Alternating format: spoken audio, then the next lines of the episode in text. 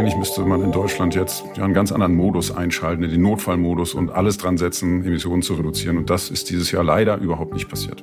Es hat natürlich die ganze Einstellung und die positive Einstellung zum Thema umweltschonendes Heizen ähm, nochmal verstärkt. Also die Richtung, in die es jetzt da geht, ähm, die Richtung Wärmepumpen, die Richt äh, Richtung weg von Gas, weg von Öl. Wir müssen uns mit den Folgen, die nicht mehr abwendbar sind des Klimawandels, mit denen müssen wir uns auseinandersetzen, mit den Extremereignissen, die dazu gehören, aber auch mit denen, die noch zu erwarten sind.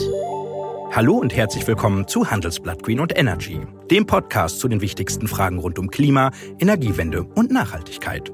In der letzten Folge des Jahres wollen wir eine Klimabilanz ziehen, über Heizungen sprechen und einen Ausblick auf das Jahr 2024 wagen. Ich bin Michael und stehe mit meinen Handelsblatt Green und Energy Kollegen Katrin. Hallo. Katjana. Hallo. Und Kevin. Hallo. Schönen guten Tag zusammen.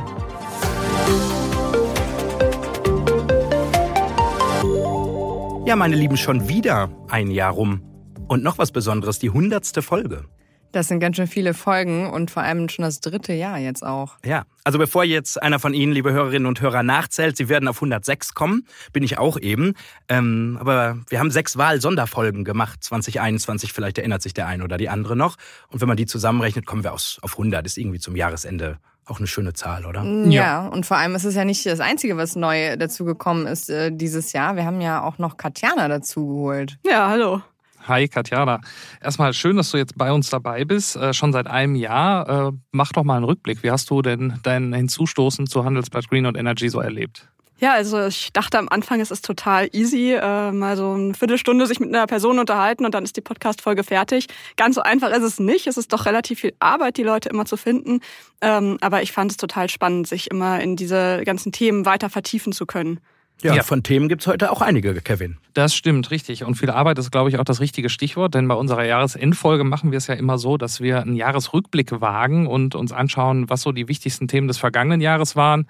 Ja, und den Anfang macht Michael, der hat ähm, über die Klimabilanz des Jahres 2023 gesprochen. Mit wem hast du denn gesprochen, Michael? Genau, und das Ganze mit Niklas Höhne vom New Climate Institute. Und ähm, wir haben eine Bilanz gezogen, inwiefern das Jahr ein Rückschlag im Kampf gegen den Klimawandel war. Hören wir doch mal rein. Der Bundeskanzler Höchst selbst hat 2023 zum Wendepunkt im Kampf gegen den Klimawandel erklärt. So hat es zumindest Olaf Scholz vor ein paar Monaten auf einer UN-Konferenz in New York gesagt. Doch war 2023 wirklich ein gutes oder doch ein verlorenes Jahr im Kampf gegen den Klimawandel? Wir möchten jetzt eine Bilanz ziehen und tun das mit Niklas Höhne. Er ist Experte für Klimapolitik und hat in Köln das New Climate Institute gegründet. Das ist ein gemeinnütziges Forschungsinstitut für Klimapolitik. Schönen guten Tag, Herr Höhne. Hallo, Herr Scheppe.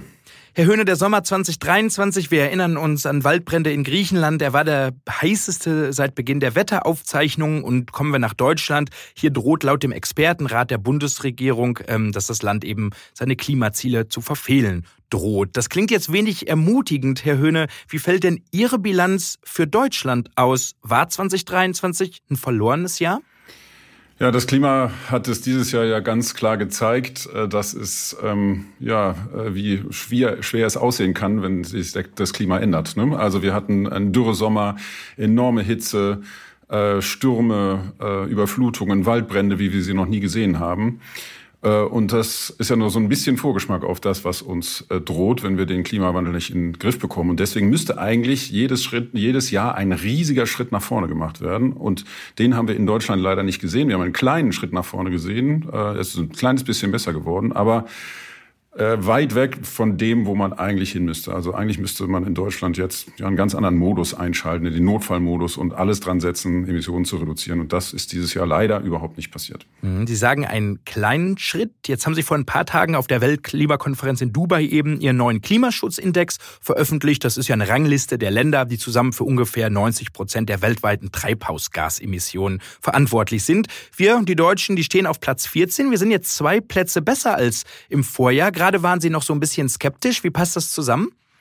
Ja, zwei Plätze nach vorne, ähm, aber eben immer noch Mittelmaß. Etwas besser ist es geworden bei den erneuerbaren Energien. Die sind gut ausgebaut worden. Bei Solar geht sogar ein bisschen schneller als geplant. Aber alle anderen Sektoren eben nicht. Äh, und die hinken hinterher. Äh, da ist viel zu wenig gemacht worden. Und deswegen kann sich Deutschland eigentlich mit dem Platz nicht zufrieden geben. Da muss eben mehr passieren. Lassen Sie uns doch über die einzelnen Bereiche oder Sektoren, wie Sie es gerade genannt haben, sprechen. Wo ist bei uns denn die Entwicklung besonders schwach aus Ihrer Sicht? Ja, besonders schwach ist es im Verkehrsbereich. Da gibt es fast überhaupt keine politischen Maßnahmen, die Emissionen wirklich wirkungsvoll reduzieren.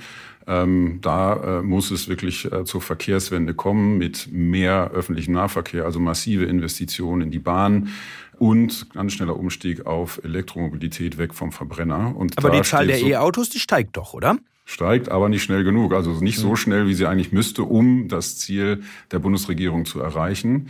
Äh, und was ich ganz ja, ähm, bemerkenswert oder negativ finde, ist, dass eben das Verkehrsministerium eigentlich ein Sofortprogramm hätte vorlegen müssen. Also der Expertenrat für Klimafragen hat festgestellt, dass das Ziel nicht erreicht wird und deswegen müsste eigentlich ein Sofortprogramm umgesetzt werden. Das ist aber leider nicht geschehen ähm, obwohl eben die Emissionen weiter äh, nur ganz wenig sinken. Also da muss wirklich äh, ja, eine komplett andere Politik hier im Verkehrsbereich. Mhm. Und der Gebäudesektor, der war auch schon oder ist äh, für Experten für Sie schon seit Jahren ein Sorgenkind. Wie haben Sie das im, in diesem laufenden Jahr beobachtet?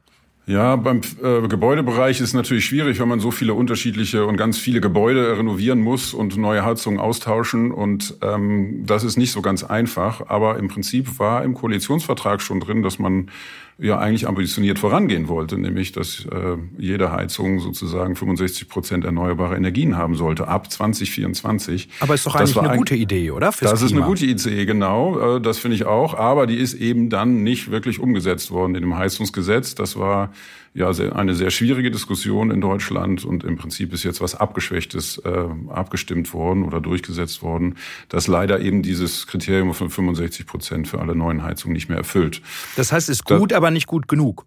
Genau, also abgeschwächt äh, umgesetzt. Das ist äh, ein, ein Schritt in die richtige Richtung. Aber es hätte sehr viel besser sein können oder es hätte sogar sehr viel besser sein müssen, denn wir haben keine Zeit.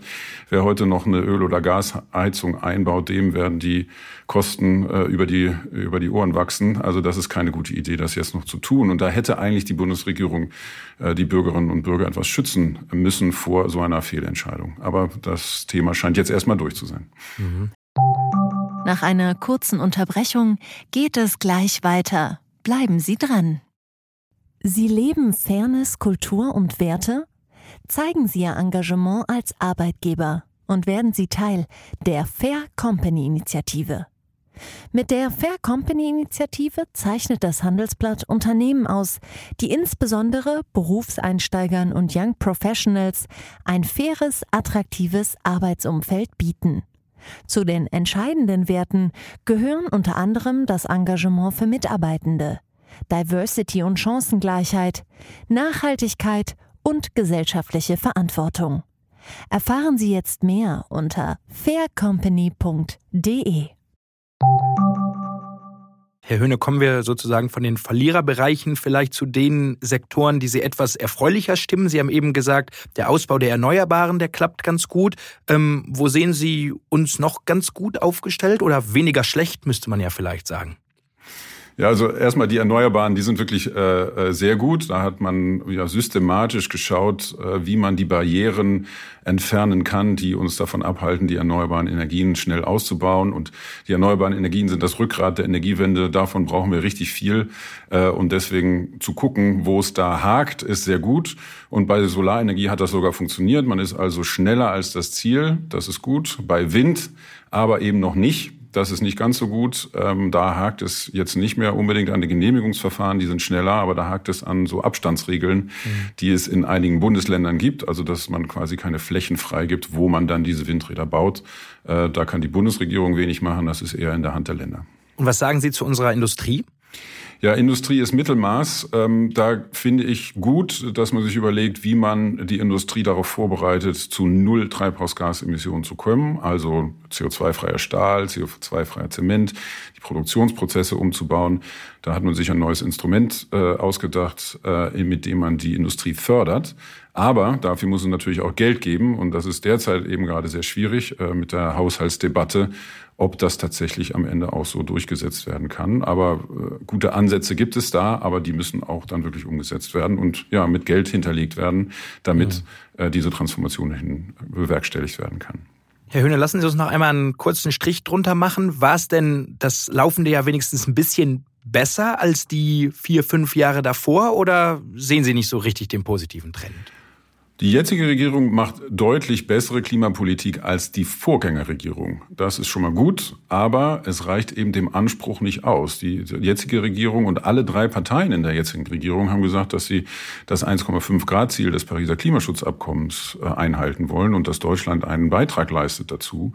Äh, und diesen Beitrag leistet Deutschland eben noch nicht. Deutschland wird mit den jetzigen politischen Maßnahmen sein eigenes Klimaschutzziel verfehlen.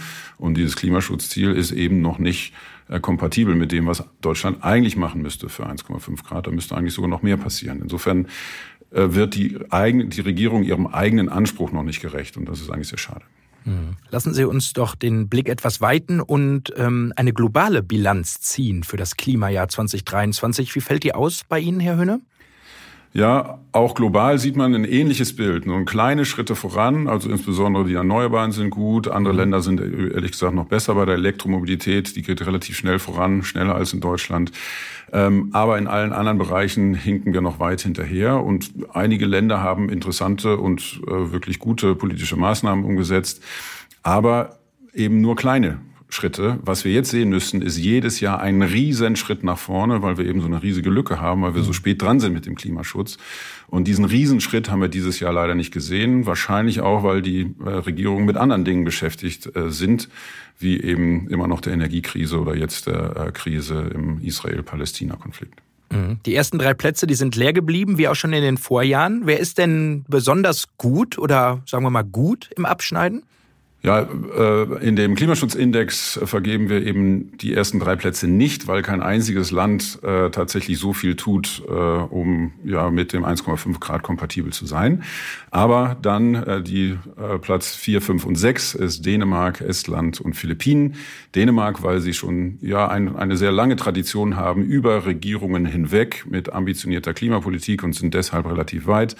Äh, Estland hat gerade das erneuerbaren Ziel äh, erheblich hochgefahren und ist da auch sehr schnell, kommt deshalb eine gute Bewertung. Und Philippinen, äh, in den Philippinen sind die Emissionen pro Kopf und der Energieverbrauch noch relativ niedrig, aber für ein solches Land hat die Philippinen doch einiges geleistet. Deswegen sind die an Platz äh, 4, 5, 6. Und wer steht am Ende?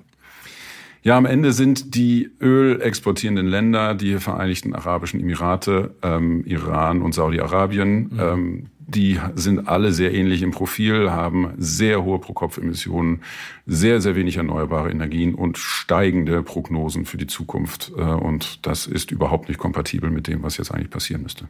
Herr Höhne, die Zeit rund um Weihnachten ist auch immer eine Zeit des Ausblicks. Wenn wir uns jetzt in zwölf Monaten nochmal verabreden würden, Hoffen Sie dann oder glauben Sie dann, dass Sie eine bessere Bilanz ziehen können? Ja, ich hoffe sehr. Also auf der einen Seite müssen wir das natürlich, äh, weil äh, der Klimawandel wirklich e-, existenzbedrohend ist. Aber auf der anderen Seite ähm, glaube ich schon, dass wir es können. Also wir haben jetzt dieses Jahr gesehen mit den erneuerbaren Energien und auch mit der Elektromobilität, dass es Bereiche gibt, die schnell genug vorangehen für dieses 1,5 Grad Ziel. Also exponentielles Wachstum, äh, sehr schnelle Transformation. Und das ist genau diese Geschwindigkeit, die wir brauchen für das 1,5 Grad Ziel. Und wir können das eben in einigen Bereichen. Das es gibt Hoffnung und äh, wir müssen jetzt eben diese selbe Geschwindigkeit auch in allen anderen Bereichen hinbekommen. Äh, und da finde ich es positiv zu sehen, dass wir es können, wenn wir es denn wollen. Äh, und da hoffe ich sehr, dass wir das auch im nächsten Jahr dann wollen und dann auch wirklich umsetzen.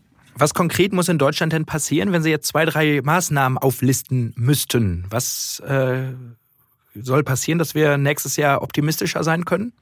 Ja, das Wichtige wäre für mich, äh, in einen Notfallmodus zu schalten. Also nicht sich mit dem kleinsten gemeinsamen Nenner zufrieden zu geben, sondern die Parteipolitik hinten anzustellen äh, und sich für das Gesamte einzusetzen und erstmal alle Maßnahmen umsetzen, die irgendwie Emissionen reduzieren, wie zum Beispiel das Tempolimit oder beim Heizungsgesetz nochmal zu schauen, ob man noch mehr machen kann.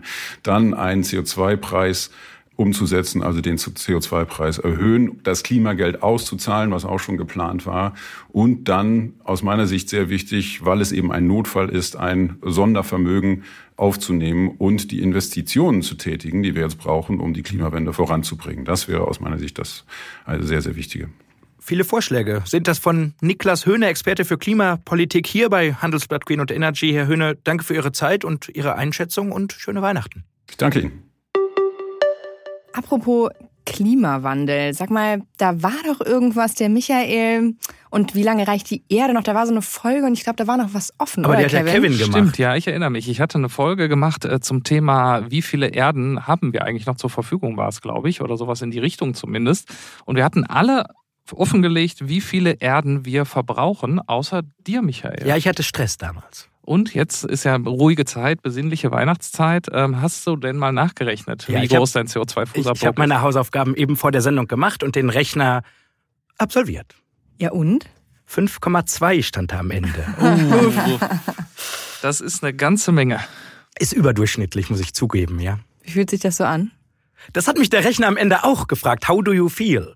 Und? Ja, vielleicht. Ähm, ich habe es dann auf die Stadtwerke Düsseldorf geschoben, weil mein ähm, äh, Energieöko-Anteil an meinem Strommix nur 20 Prozent liegt. Aber könnte vielleicht auch an den Flügen und dem 13.000 Kilometer Autofahren im Jahr liegen. Das klingt mir ganz danach, als wäre das der Grund dafür. Aber wenn ich so auf unsere Bundesregierung schaue, dann muss ich sagen, Die sind auch nicht dich, besser, ne? Genau, da befindest du dich echt in bester Gesellschaft, ne?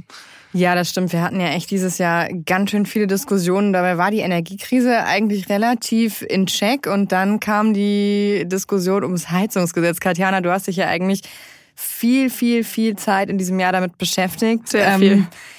Heizungsgesetz, wie ist dein Resümee so jetzt am Ende des Jahres? Ja, also es war natürlich ein Riesenthema für wahnsinnig viele Menschen. Ich wurde auch in meinem privaten Umfeld sehr, sehr viel nach diesem Thema gefragt. Und äh, man hätte vielleicht gedacht, dass wenn dieses Gesetz mal durch ist, dass dann alle irgendwie zufrieden sind und wissen, wo es lang geht. Aber ich habe das Gefühl, die Verwirrung ist immer noch relativ groß. Deswegen hast du ja, glaube ich, auch äh, darüber jetzt nochmal gesprochen mit Thomas Rebel, der sich sehr, sehr viel mit Handwerkerbetrieben beschäftigt und mit denen zu tun hat und da hautnah dran ist, oder? Genau, mit dem war ich nämlich im April schon mal äh, unterwegs in den Heizungskellern von Leuten, die gerade ihre Heizung tauschen wollen und habe mit ihm darüber gesprochen, was er in diesem Jahr so alles erlebt hat in Sachen Heizungen und Missverständnisse. Würde ich sagen, hören wir mal wir uns rein. an. Ja. Hallo Herr Rebel. Hallo Frau Krapp, wie geht es? Gut, danke. Geht's Ihnen auch gut? Ja, gut, kann ich klagen. Super, ja, wir äh, kennen uns ja aus dem vergangenen Frühjahr und haben da zusammen eine ähm, Heizungssafari gemacht, wie Sie das genannt haben. Also wir haben uns äh, Heizungskeller von Leuten angeguckt, die gerade darüber nachgedacht haben, eine neue Heizung einzubauen. Und Sie sind ja von Berufswegen einfach sehr, sehr viel mit solchen Menschen in Kontakt. Und im vergangenen Jahr ist natürlich das Heizungsgesetz so eins der ganz, ganz großen Themen gewesen. Was haben Sie denn da so mitbekommen, wie das die Menschen beeinflusst hat? Ja, also wenn man vielleicht mal mit der positiven Seite anfängt, es hat natürlich die ganze Einstellung und die positive Einstellung zum Thema Dekarbonisation und ähm, umweltschonendes Heizen ähm, nochmal verstärkt und positiv beeinflusst. Also die Richtung, in die es jetzt da geht, ähm, die Richtung Wärmepumpen, die Richt äh, Richtung weg von Gas, weg von Öl, die ist dadurch verstärkt worden. Die Early Adopters im Markt, also die Leute, die sich mit dem Thema schon länger beschäftigt haben ähm, und dort so was, was machen wollten, die haben sich dadurch sehr stark ähm, bestätigt gefühlt. Also erstmal grundsätzlich sehr positiv. Leider, das ist ja hinreichend bekannt, gibt es auch ein paar negative Punkte und das ist insbesondere die Unsicherheit und das ja, Chaos, muss man leider sagen, das durch die politische Situation da verursacht wurde. Das hat dann zu sehr starken Unsicherheiten geführt im zweiten Halbjahr.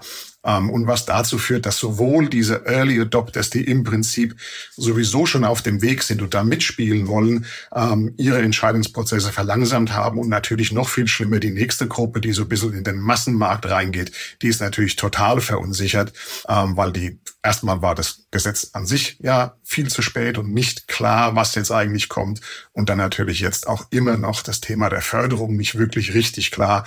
Und das ist natürlich schon schlimm ähm, für die Menschen, die da was kaufen wollen und eine große Investition vor sich haben. Ja, es ist ja auch wirklich sehr, sehr schwierig, da durchzublicken. Also selbst für mich als Journalistin, die regelmäßig darüber berichtet, ist es einfach nicht so leicht durch all diese, oder war es nicht so leicht, durch all diese Gesetzesentwürfe durchzublicken. Was ist denn so das häufigste Missverständnis, was Ihnen begegnet ist bei Hausbesitzern, die eine Heizung kaufen wollten? Also jetzt gerade letztens ist die, Förderhöhe ist, wird dann missverstanden. Also bis zu 70 Prozent, aber dass dann dann noch ein, ein absoluter Deckel drauf ist, das wird, wurde missverstanden. Und es ist einfach tatsächlich so ein bisschen Hilflosigkeit. Die Leute sind einfach verwirrt. Die wissen nicht, woher es kommt. Die fragen ihren lokalen Handwerker und die haben auch Probleme, da hinten dran zu bleiben und das zu verstehen. Und von daher ist also wirklich das, das Hauptthema ist diese Verwirrung und das hilft wirklich niemandem. Was denken Sie, könnte man da tun? Entscheidungen treffen und die klar kommunizieren aus der politischen Seite. Das ist wirklich das Hauptthema. Natürlich können wir als Handwerker noch, noch mehr tun, um das besser zu erklären. Aber die Grundlage ist, dass die Gesetze vorliegen, die Entscheidungen klar sind, die Förderbedingungen klar sind und die klar kommuniziert werden von der Regierung. Hm. Die Förderbedingungen sind das eine. Gleichzeitig gibt es ja aber auch Situationen, die einfach sehr, sehr schwierig sind. Also ich erinnere mich, als wir da unterwegs waren im Taunus, haben wir auch ein sehr altes Haus besichtigt, 120 Jahre alt, mit einer sehr, sehr alten Ölheizung drin. Und da hieß es, es ist einfach extrem teuer, das so zu sanieren, dass man das zum Beispiel mit einer Wärmepumpe beheizen kann. Was ist eigentlich aus dem Fall geworden? Vielleicht können Sie da aus dem Nähkästchen plaudern? Ja, das ist leider ein Fall, wo wir also dem Kunden empfohlen haben, eine energetische Sanierung ähm, des gesamten Hauses zu machen. Er hat sich jetzt aber am Ende doch entschieden, ähm, von jemand anders nochmal eine Ölheizung zu kaufen ähm, und das Haus weiterhin mit, mit Öl zu befeuern und erstmal nicht zu sanieren. Also das ist sehr schade nicht irrational. Also die Entscheidung vom Kunden ist nachvollziehbar. Weil es einfach so teuer gewesen wäre. Ja, und, und weil auch da wieder die, die Förderung zum Thema energetische Sanierung nicht, nicht klar war und nicht absehbar war. Und deswegen haben wir erstmal da nicht das große Geld in die Hand genommen und einen Förderantrag gestellt, sondern einfach erstmal weiter so eine Ölheizung gekauft. Denken Sie, wenn die Förderung klarer wäre in solchen Fällen, dann würden sich deutlich mehr Leute für die Sanierung entscheiden? 100 Prozent, ja, absolut. Dann können wir eine bessere Beratungsleistung bieten und dem Kunden mehr Sicherheit geben. Ähm, und dann fallen mehr Entscheidungen in die richtige Richtung, nämlich gute energetische Sanierung, eine moderne Heizanlage und damit besserer Umweltschutz. Trotz all dieser Debatten und dieser ganzen Unklarheiten ist ja dieses Jahr schon der Prozentsatz an Wärmepumpen sehr erheblich gestiegen. Also es sind ja jetzt bis September, neue Zahlen sind gerade da, sind 300.000 Wärmepumpen neu verkauft worden. Das ist mehr als bisher jemals in einem ganzen Jahr. Und das ist ja schon gar nicht mehr so weit weg von den politischen Zielen, 500.000 pro Jahr zu verkaufen ab 2024. Glauben Sie, das gelingt nächstes Jahr oder denken Sie, da gibt es jetzt eher nochmal einen Einbruch? Also ich denke, wir kommen da nahe dran. Ich weiß nicht, ob wir genau auf die 500.000 kommen, aber ich denke, nächstes Jahr äh, kommt es schon in die Richtung. Und das habe ich ja ganz am Anfang gesagt. Also die positive Seite der ganzen Geschichte ist, dass das ganz klar in die Richtung geht. Die Kunden wollen ähm, das Richtige tun. Wenn wir das denen jetzt aus politischer und handwerklicher Sicht auch noch leicht machen, dann kommen wir da schon hin. Schauen wir einmal zum Abschluss in die Zukunft, also in die guten Vorsätze, die sich einige Menschen vielleicht fürs nächste Jahr machen, die noch keine Entscheidung über ihre Heizung getroffen haben, aber das Gefühl haben, sie sollten mal langsam. Was wäre denn Ihr Rat? Sollte man sich jetzt zügig mit dem Thema beschäftigen, wenn man es noch nicht getan hat? Oder würden Sie sagen, in der aktuellen Gemengelage lieber erstmal abwarten, schauen, ob die Preise vielleicht wieder runtergehen, schauen, ob die Förderung sich verbessert? Was ist da Ihr Rat? Also ich würde ähm, raten, sich frühzeitig mit dem lokalen Handwerker, ähm, der sowas nachweislich kann und gemacht hat, idealerweise ist es der Vertrauenshandwerker, der schon letzte Heizung eingebaut hat, ähm, zusammenzusetzen und da in die Planung zu gehen. Das mit der Förderung glaube ich, wird jetzt relativ schnell klar werden, hoffe ich jedenfalls. Und die Preisentwicklung, ähm, über die kann man dann mit dem, mit dem Handwerker reden. Also ich würde tatsächlich raten, mit dem Handwerker hinsetzen, eine richtige Planung machen. Und zwar nicht nur für ein Thema, zum Beispiel das Thema Wärmepumpe, sondern durchaus das Gesamt äh, betrachten. Zum Beispiel kann auch eine PV-Anlage aufs Dach ähm, etc. Also wirklich das ans Projekt angehen, frühzeitig beraten lassen, dass man dann mit vollem Wissen entscheiden kann. Also ein guter Tipp für die Vorsätze fürs neue Jahr. Vielen Dank für das Gespräch, Herr Rebel. Danke, Frau Krapp. Ja, Katjana, jetzt hat der Herr Rebel in seinem Interview ja gesagt, dass die Förderung geklärt sein sollte in Zukunft. Äh, wenn die Folge gesendet wird, dann ist es wahrscheinlich schon geklärt, oder? Wahrscheinlich schon. Also es liegt schon äh, ein Förderplan für 2024 vor für die Heizungen aktuell, aber der steht noch unter Vorbehalt, weil ja noch der Haushaltsstreit schwelt. Also mal schauen, was da passiert. Aber Sie erfahren auf jeden Fall auf handelsblatt.com, wie der aktuelle Stand ist. Ja, klingt so, als hätte der Herr Rebel zum Zeitpunkt dieser Aufnahme sein Jahreshighlight noch noch vor sich, aber wir wollen natürlich hier auch bei der Folge äh, auf unsere jeweiligen Jahreshighlights schauen. Da gucke ich mal zu dir, Katrin. Was war denn so dein Höhepunkt des Jahres 2023? Ja, ich fand, wir hatten tatsächlich wieder einige gute Folgen dabei und natürlich viele wichtige Themen. Aber für mich am wichtigsten mit war, und das war, glaube ich, auch, wenn ich nicht recht entsinne, Katjanas erste Folge, ähm, nämlich zum Atomausstieg, der ja am 15. April dieses Jahres dann endlich mal beschlossen wurde.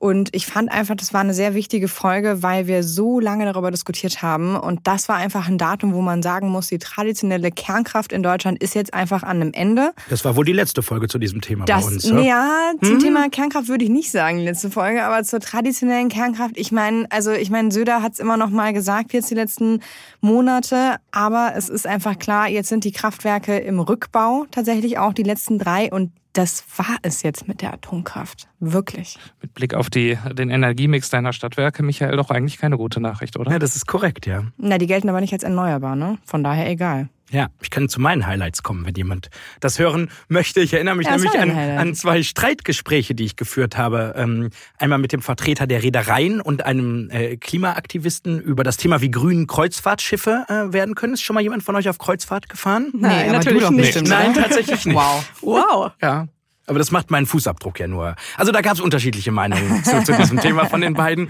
Und das zweite Streitgespräch war zwischen ähm, dem Chef der Jungen Union und einem Klimakleber. Und die sind sich auch nicht ganz Da ging es auch um Atomkraft. Ja. Hast du recht, ja. Mhm, wiederkehrendes Thema. Kevin, was war denn dein Highlight? Ich muss sagen, ich fand ja den Energiegipfel Anfang des Jahres echt total spannend und da ja. vor allen Dingen das Gespräch, das Michael mit Klaus Müller, dem Chef der Bundesnetzagentur, geführt oh ja. hat. Vor ähm, Live-Publikum. Auf dem, auf dem Höhepunkt der äh, Energie- und Gaskrise. Alle haben sich gefragt, was machen wir denn, wenn eine Mangellage auftritt? Und in dem Interview hat der Klaus Müller tatsächlich ein paar Antworten gegeben. Ja, da müssen wir ihn wohl nächstes Mal nicht zu befragen. Ne? Im Januar ist ja wieder der Energiegipfel. Ja, fehlt aber noch Katjana, ne? Ja, ich lobe mich jetzt einfach selber, aber ich kann auch gleichzeitig Katrin mitloben, ja, weil die Folge war eigentlich Katrins Idee zu Dürre in Südeuropa und ähm, mhm. verbunden mit der Idee, all unsere Korrespondenten aus Italien, Spanien und Frankreich zu befragen, wie es denn da vor Ort gerade so aussieht in Sachen Dürre. Und äh, auch dabei war Claudia Kleinert, die Wetterfröschin aus der ARD. Und mhm. ich fand es sehr, sehr spannend, diese ganzen Einblicke von vor Ort zu bekommen. Fröschin finde ich super. Ja. Macht man das? Ist das die wirkliche Form von Frosch? Die korrekte Art, äh, Wetterfrosch zu gendern. Aber bei allem Scherz muss man ja auch sagen, dass es auch eine sehr zukunftsweisende Folge war. Denn äh, mit Dürren werden wir uns ja wahrscheinlich noch häufiger beschäftigen müssen in Zukunft. Und ich bin gespannt, ob wir es schaffen, da als Gesellschaft die richtigen Weichen zu stellen. Ja, apropos Weichen beim Klima, wie blicken wir da nach vorne? Eher pessimistischer? Hm, weiß ich gar nicht. Also es passiert schon einiges noch nächstes Jahr. Es kommt zum Beispiel ein äh, Carbon Management äh, Strategie, wo endlich mal festgelegt wird, die ersten Leitplanken, wie wir mit dem Thema CO2 und CO2-Speicherung umgehen können. Darauf liegt viel Hoffnung. Dann haben wir das Wasserstoffkernnetz, was äh, mit dem Bau äh, begonnen wird nächstes Jahr. Hoffentlich. Hoffentlich, ist aber so geplant. Und ähm, von daher würde ich sagen, erstmal passiert tatsächlich einiges. Wenn die Oder? Wahlen keinen Strich durch die Richtung genau, machen. Also ich würde äh, schon zumindest einen äh, etwas pessimistischen oder skeptischen Blick auf die US-Wahlen nächstes Jahr werfen. Also da oh steckt, oh ja. glaube ich, viel Risiko für den Klimaschutz drin. Donald Trump, aber die haben auch alle blonde Haare, ne? Ja. Gerd Wilders, Donald Trump. Habe ich heute Boris noch so ein Johnson. Meme gesehen, was mit den Friseuren der Rechtspopulisten los ist, dass die alle so wilde Arbeit leisten. Meloni ist auch blond. Du auch, Katrin Witsch. Ich versuche irgendwie über. ich versuche irgendwie. Aber die, du auch, Michael. Ja, wir sind beide vielleicht anfällig. Ja, ja. Ich wollte ja nur einen Übergang schaffen zu meiner Kollegin Katrin Witsch, die sich nämlich auch mit dem Ausblick auf das kommende Jahr und insbesondere mit dem Ausblick beim Thema Klimawandel auseinandergesetzt hat. Und wir müssen uns ja irgendwie fragen, wie wir in Deutschland mit dem Klimawandel leben können. Ja, ähm, genau. Und das habe ich auch gemacht. Ähm, und zwar äh, ist auch hier ein Gesetz tatsächlich äh, in der Mache, das Klimaanpassungsgesetz nämlich. Und äh, es gibt ja ganz, ganz viele Situationen, Fluten, Dürren ähm, und so weiter und so fort, gegen die man sich in den nächsten Jahren wappnen muss. Und wie das genau geht, was das bringt und wie weit wir da in Deutschland sind, darüber habe ich mit einer Expertin vom Zentrum für Klimaanpassung gesprochen. Nach einer kurzen Unterbrechung geht es gleich weiter. Bleiben Sie dran. ChatGPT und andere Technologien verändern unsere Arbeitswelt rasant. Bei der Veranstaltung Work in Progress diskutieren wir in der Handelsblatt Media Group die Zukunft des Arbeitsmarktes, HR-Trends, KI, mentale Gesundheit und neue Leadership-Perspektiven. Sei am 13. und 14. Juni in Düsseldorf oder virtuell dabei und melde dich jetzt an unter work-progress.de.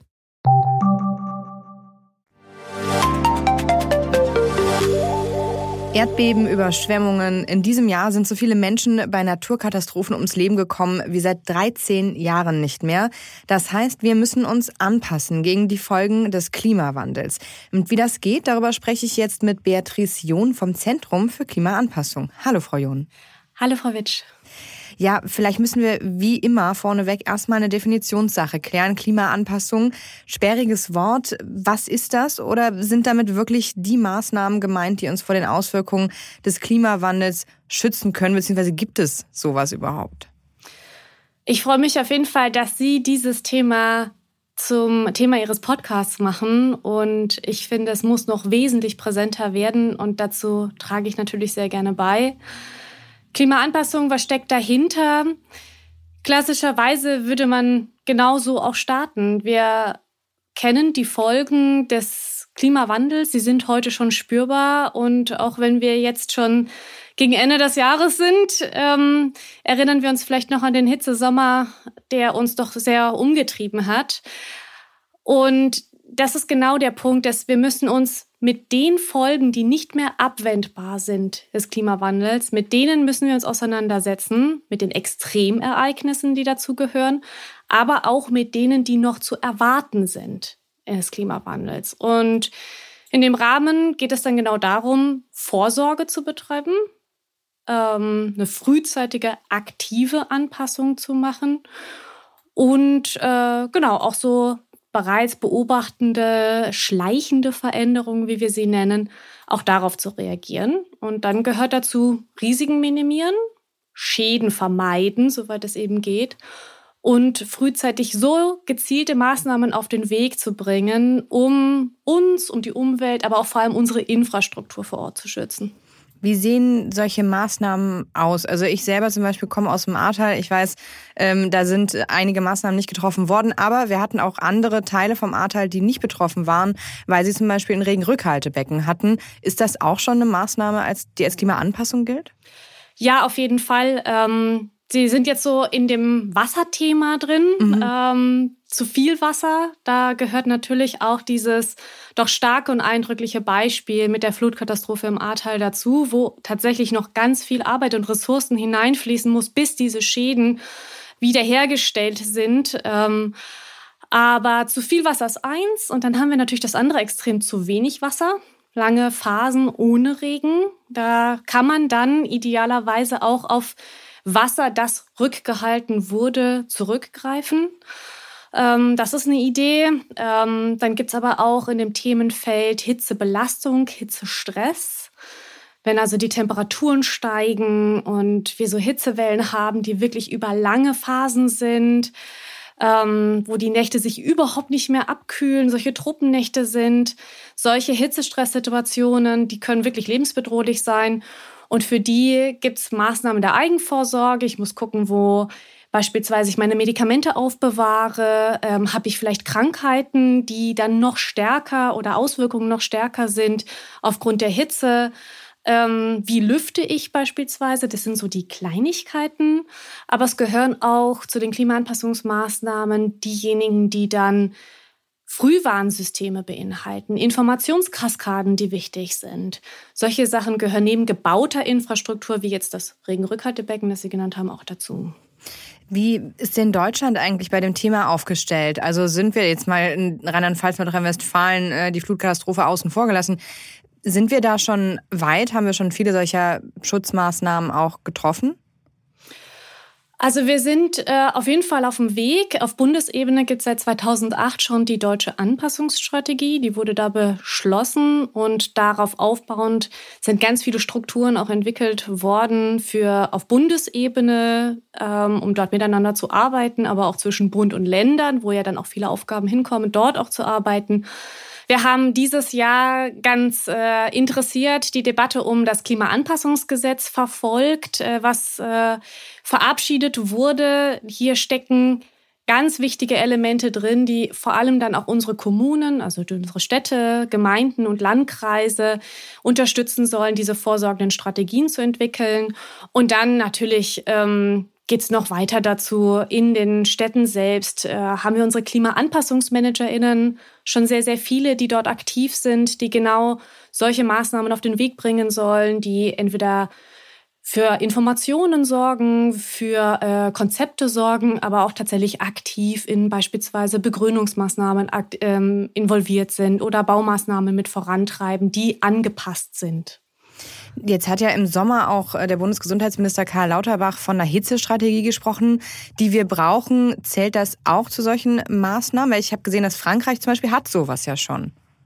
Genau, Hitzeaktionspläne, Hitzeschutzpläne ähm, gibt es auf ganz vielen Ebenen, auf nationaler, auf Länderebene, Brandenburg ist so ein Beispiel, und dann aber auch für Städte und eben bis zu einem Hitzeschutzplan für tatsächlich eine Einrichtung. Beispielsweise eine Pflegeeinrichtung braucht einen Hitzeschutzplan, um in einer Hitzestress-Situation zu wissen, was sie machen muss. Wen muss sie informieren? Ähm, wie werden die Mitarbeitenden äh, gebrieft beispielsweise? Was muss äh, bereitgestellt werden an Wasserressourcen oder auch wie muss sich vielleicht die Tagesernährung ändern an den Tagen? Sagen. Ähm, genau, gerade in dem Bereich, das ist nochmal wirklich auch ein eigenes Feld, aber ist ganz, ganz wichtige Maßnahmen, die da entwickelt werden aktuell. Deutschland bekommt jetzt ein eigenes Klimaanpassungsgesetz. Wie sehr werden diese Themen denn unser Leben bestimmen? Also wie sehr müssen wir unser Leben auch äh, nach dem Klima demnächst ausrichten? Ja, also das Thema wird unser Leben in den nächsten Jahren sicherlich äh, stark beeinflussen. Oder andersrum vielleicht auch gesagt, wir sollten alle hoch motiviert sein, unsere Anpassungsmaßnahmen im Umfeld auch auf den Weg zu bringen. Weil ich zum Beispiel haben möchte, dass meine Eltern an einem guten Ort äh, gepflegt werden, wo es einen klaren Plan und Verständnis gibt, wie in Hitzestresssituationen umzugehen ist. Oder weil ich beispielsweise möchte, dass meine Kinder ihre Zeit in Schule, Kita, Kindergarten haben, die dort Lernorte sind, ähm, wo man trotz hoher Temperaturen gut konzentriert lernen kann und auch lehren kann, auch nicht ganz unwichtig, und die Pause im Schatten verbracht werden kann. Oder weitergedacht, ähm, ich möchte äh, als Handwerker ähm, ein Arbeitsumfeld haben, wo ich mit neuen innovativen Materialien vielleicht auch an heißen Tagen meine ähm, Baumaßnahmen durchführen kann. Also auch diese Themen werden dadurch betroffen werden. Also das ist schon mal, um vielleicht so ein positives Bild zu zeichnen, wo wir eigentlich hinkommen müssten, dass es wirklich alle Lebensbereiche auch betrifft. Freizeit, Arbeit. Ähm, ich glaube, in diese Richtung wird das auf jeden Fall gehen müssen. Jetzt gibt es ja immer wieder die Debatte, wenn man das Wort Klimaanpassung erwähnt, dass es dann Kritiker gibt, die sagen, nein, darüber darf man nicht reden, denn dann gibt man sich ja quasi schon geschlagen im Kampf gegen den Klimawandel. Wir müssen ja dahin kommen, immer, immer weiter die Emissionen zu mindern. Und wenn man Klimaanpassungsmaßnahmen in den Fokus stellen würde, dann sei das eben so eine Art Schachmatterklärung. Was sagen Sie dazu?